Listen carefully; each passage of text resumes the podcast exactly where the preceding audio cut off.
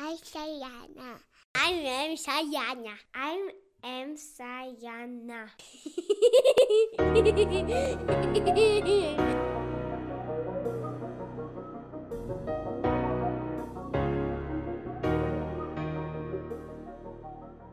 Добрый день!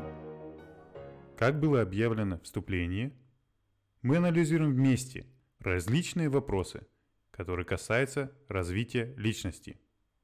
Где и как мы можем вместе вступить в дискуссию о развитии личности.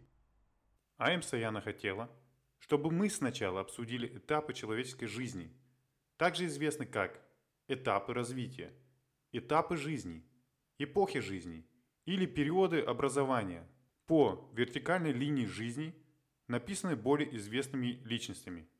После этого мы рассмотрим различные вопросы, соответствующие возрасту человека, с разных точек зрения и выработаем возможные решения.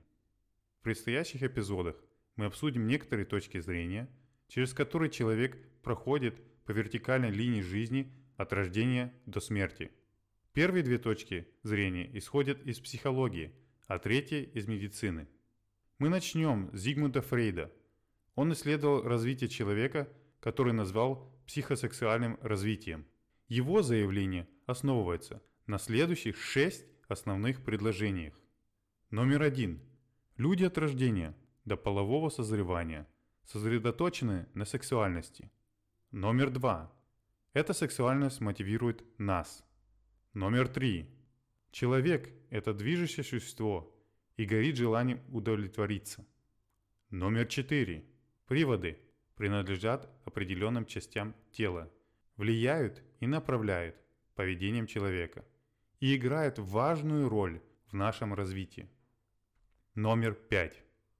У людей есть два основных инстинкта – инстинкт жизни и смерти.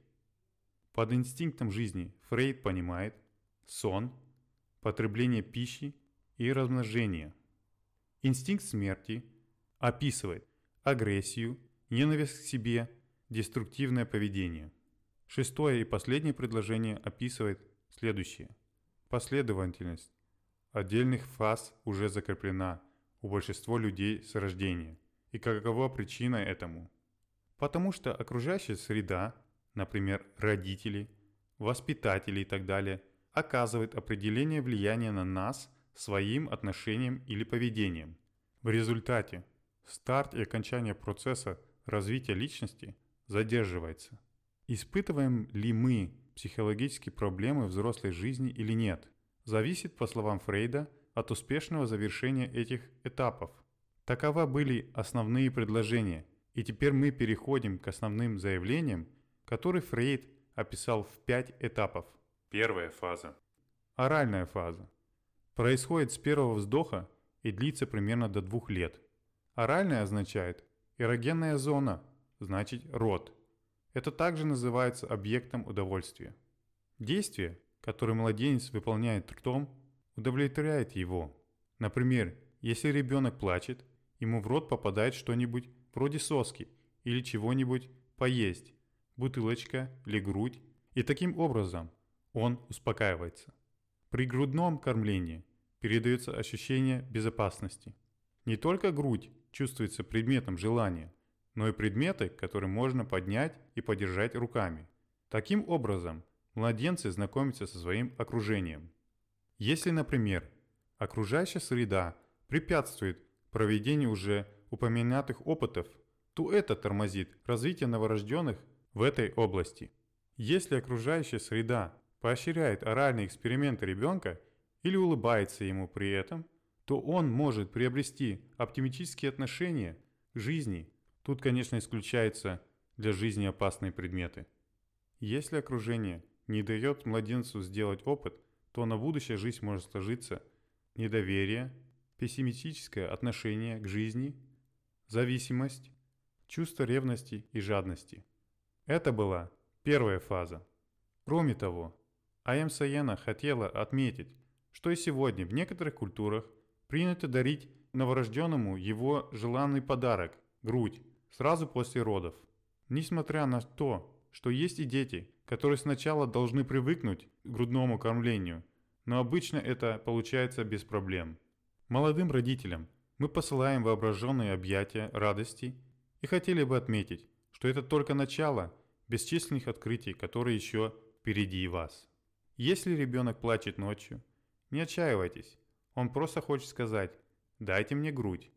Дорогие мальчики, ранной практики никому не мешало. Фаза 2. Анальная фаза. Часто происходит между вторым и третьим годом жизни.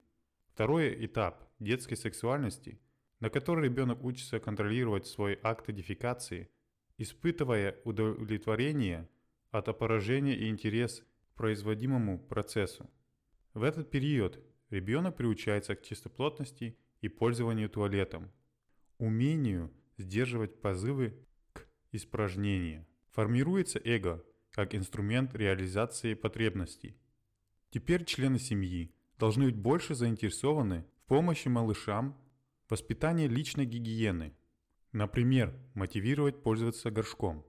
Для детской психики очень важно изучение данного процесса, потому что с этим реализуется первое самостоятельное достижение – Трудности для родителей на данном этапе заключаются в том, чтобы найти баланс между похвалами и терпением при уборке за ребенком. Проблемы при обучении ребенка горшку могут выразиться, например, в скупости, навязчивому мытью или в чрезменной склонности к чистоте. Дополняю, на этом этапе развивается собственное «я» с помощью тестирования различных границ. Тестирование приводит к доминированию и преобладанию самостоятельности или несамостоятельности. Я глушу мой микрофон до следующего эпизода, где мы снова будем учиться вместе. Всегда помни, что у воспитания нет второго шанса. Давай вместе изучим правильный путь воспитания, потому что мы пожинаем то, что мы сеем. All for Sayana and Sayana for all. Wie kein anderer, rund um die Uhr. So viele Wälder und Berge, hier spricht die Mutter Natur. Die Leute setzen sich ein, sind alle füreinander da. Wir malen Wände an, künstlerisch und allen macht Spaß. Schon von klein auf lernt man einzigartig zu wohnen. Mit über 100 Nationen, verschiedene Religionen. Hier ist alles vereint und wir lieben Emmerts Grund. Man will das Gegenteil beweisen, doch wer liefert den Grund? I love you, Sayana.